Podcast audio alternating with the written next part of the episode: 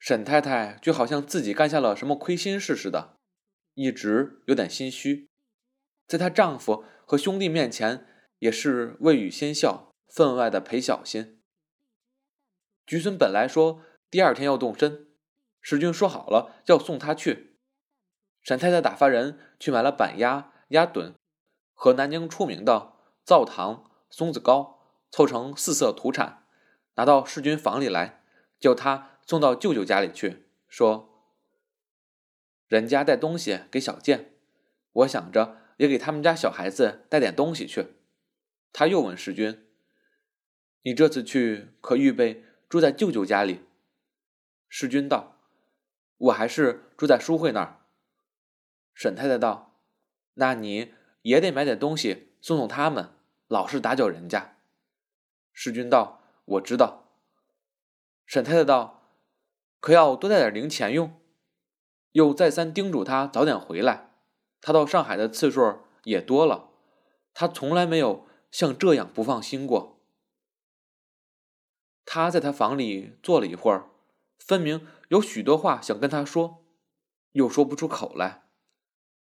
世君心里也很难过，正因为心里难过的缘故，他对他母亲感到厌烦到极点。第二天动身，他们乘的是午后那一班火车，在车上吃了晚饭，到了上海，石君送他舅舅回家去，在舅舅家里坐了一会儿。他舅舅说：“这样晚了，还不就住在这儿了？这大冷天的，可别碰见剥猪楼的。一到年底，这种事情特别多。”石军笑着说：“他不怕，依旧告辞出来，叫了部黄包车，连人带箱子拖到淑慧家里。他们已经睡了，淑慧的母亲又披起衣来替他安排床铺，又问他晚饭吃过没有。”世君笑道：“早吃过了，刚才在我舅舅家里又吃了面。”淑慧这一天刚巧也在家里，因为是星期六，两人连床夜话，又像是从前学生时代的宿舍生活了。世君道：“我告诉你一个笑话，那天我送你们上火车，回到家里，一鹏来了，告诉我说翠芝和他解除婚约了。”淑慧震了一震，道：“哦，为什么？”世君道：“就是不知道呀，这没有什么可笑的，可笑的在后头。”他把这桩事情的经过约略说了一遍，说那天晚上在他家里吃饭，饭后一鹏送翠芝回去，他就把戒指还了他，也没说是为什么理由。后来一鹏去问文贤，因为。文贤是翠芝的好朋友。淑慧怔怔的听着，同时就回想到清凉山上的一幕。那一天，他和翠芝带着一种冒险的心情到庙里去发掘和尚的秘密，走了许多冤枉路之后，也就放弃了原来的目标。看见山，就志气的说：“爬到山顶上去吧。”天色苍苍，风很紧。爬到山顶上，他们坐在那里谈了半天，说的都是些不相干的话，但是大家心里或者都有这样一个感想：想不到今日之下还能够见这样一面，所以都舍不得说走，一直到天快黑了才下山去。那一段路很不好走，上来了简直没法下去。后来。还是他拉了他一把，才下去的。本来可以顺手就吻他一下，也确实的确想这样做，但是并没有，因为他已经觉得太对不起他了。那天他的态度却是可以问心无愧的，可真没想到，他马上回去就和一旁毁约了，好像他忽然之间一刻。也不能容忍了。他正想的发了呆，忽然听见世君在那里带笑说：“聪明起来比谁都聪明！”哈哈哈哈！淑慧便问道：“说谁？”世君道：“还有谁？一鹏呀。”舒慧道：“一鹏，比谁都聪明。”世君笑道：“这并不是我说的，是文贤说的。怎么，我说了半天，你都没听见，睡着啦？”舒慧道：“不，我是在那儿想，翠芝真奇怪。你想，她到底是为什么？”世君道：“谁知道呢？反正他们那种小姐脾气也真难伺候。”舒慧不语，他在黑暗中擦亮一根洋火，点上香烟抽着。世君道：“也给我一支。”舒慧把一盒香烟。一盒洋火扔了过来，世君道：“我今天太累了，简直睡不着。这两天月亮爬得很晚，到了后半夜，月光蒙蒙的，照着瓦上霜，一片寒光，把天都照亮了。就有喔喔的鸡叫声，鸡还当是天亮了。许多人家都养着一只鸡，预备过年。”鸡声四起，简直不像一个大都市里，而像一个村落。睡在床上听着，有一种荒寒之感。世君这天晚上思潮起伏，也不知道什么时候才睡熟。一觉醒来，看见淑慧还睡得很沉，褥单上落了许多香烟灰。世君也没去唤醒她，心里想：昨天已经搅扰了她。害得她也没睡好。世君起来了，便和淑慧的父母一桌吃早饭，还有淑慧的妹妹。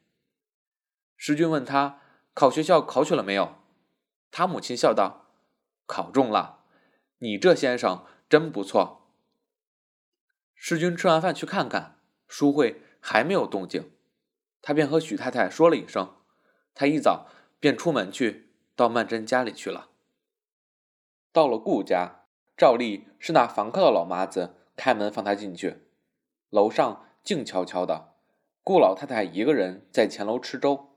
老太太看见他，便笑道：“哟，今天这样早呀？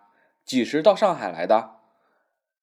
自从曼桢到南京去了一趟，他祖母和母亲便认为他们的婚事已经成了定局了，而且有戒指为证，因此老太太看见他也特别亲切些。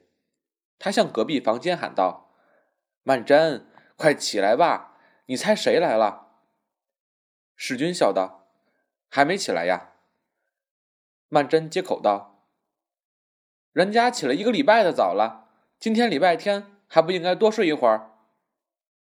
世君笑道：“淑慧也跟你一样懒，我出来的时候她还没生帐呢。”曼桢笑道：“是呀，她也跟我一样的。”我们是全职员工，像你们这样做老板的当然不同了。世君笑道：“你是在那儿骂人了？”曼桢在那边房里痴痴的笑着。老太太笑道：“快起来吧，这样隔着屋子嚷嚷多费劲呀。”老太太吃完了早饭，桌上还有几个吃过的空饭碗，她一并收拾收拾，叠在一起，向世君笑道：“说你早。”我们家几个孩子比你还早，已经出去了，看打球去了。世君道：“伯母呢？”老太太道：“在曼桢的姊姊家里，他姊姊这两天又闹不舒服，把他妈接去了。昨天晚上就在那边没回来。”一提起曼桢的子子，便触动了世君的心事，他脸上立刻罩上一层阴霾。老太太把碗筷拿到楼下去洗刷，曼桢在里屋一面穿衣服，一面和世君说着话，问他家里这两天怎么样，他侄儿的病好了没有。石君勉强做出轻快的口吻和他对答着，又把一鹏和翠芝解约的事情也告诉了他。曼桢听了道：“倒真是想不到，我们几个人在一块儿高高兴兴的吃晚饭，哪儿知道后来。”就演出这样的一幕，石君笑道：“哎，很戏剧化的。”曼桢道：“我觉得这些人都是电影看的太多了，有时候做出的事情都是为演戏而演戏。”世君笑道：“的确有这种情形。”曼桢洗了脸出来，到前面房里去梳头。世君望着他镜子里的影子，突然说道：“你跟你姊姊一点也不像呢。”曼桢道：“我也觉得不像，不过有时候自己看着并不像，外人倒一看见就知道是一家人。”世君不语，曼桢向他看了一眼，微笑道：“怎么？有谁说我像姊姊吗？”世君依旧不开口。过了一会儿，方才说道：“我父亲从前认识你姊姊的。”曼桢吃了一惊，道：“哦，怪不得他一看见我就说，好像在哪儿见过的。”世君把他母亲告诉他的话一一转述给他听。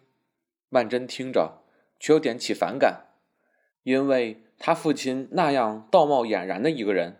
原来还是个寻花问柳的惯家。世君说完了，他便问道：“那你怎样说呢？”世君道：“我就根本否认你有子子。”曼桢听了，脸上便有些不以为然的神气。世君便又说道：“其实你子子的事情也扯不到你身上去，你是一出学校就做写字间工作的，不过……”对他们解释这些事情，一辈子也解释不清，还不如索性懒得干干净净。曼桢沉默了一会儿，方才淡淡的笑了一笑，道：“其实子子现在已经结婚了，要是把这个事实告诉你父亲，也许他老人家不会这样固执了。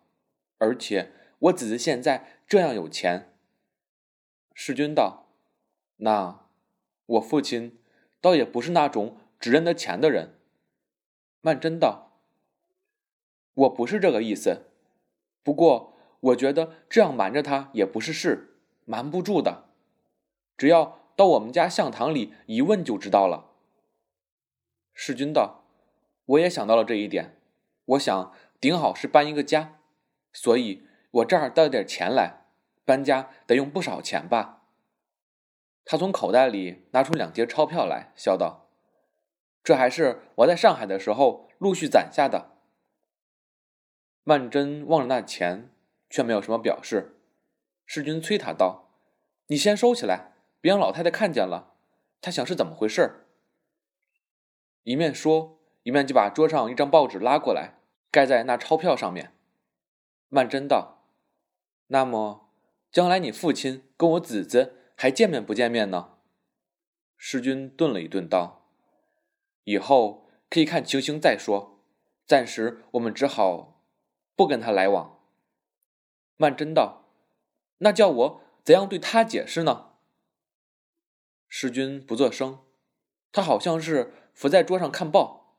曼桢道：“我不能够再去伤他的心，他已经为我们牺牲了很多了。”世君道：“我对你子子的身世一直是非常同情的，不过一般人的看法跟我们是两样的。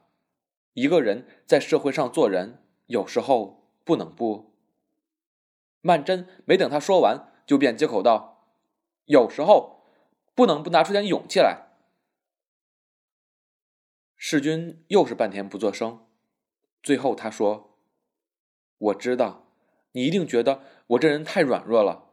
自从我那回辞了职，其实他辞职一大半也还是为了他，他心里真有说不出的冤苦。曼桢不说话，世君便又用低沉的声音说道：“我知道，你一定对我很灰心。”他心里想：“你一定懊悔极了。你这时候想起玉锦来，一定觉得懊悔极了。”他的脑子里突然充满了狱警。曼桢可是一点也不知道。他说：“我并没有觉得灰心，不过我很希望你告诉我实话，你究竟还想不想出来做事了？我想你不见得就甘心在家里待着，过一辈子像你父亲一样。”世君道：“我父亲不过脑筋旧些，也不至于这样叫你看不起。”曼桢道：“我几时看不起他了？是你看不起人。我觉得我子尊没有什么见不得人的地方，他没有错，是这个不合理的社会逼得他这样做的。要说不道德，我不知道嫖客跟妓女是谁更不道德。”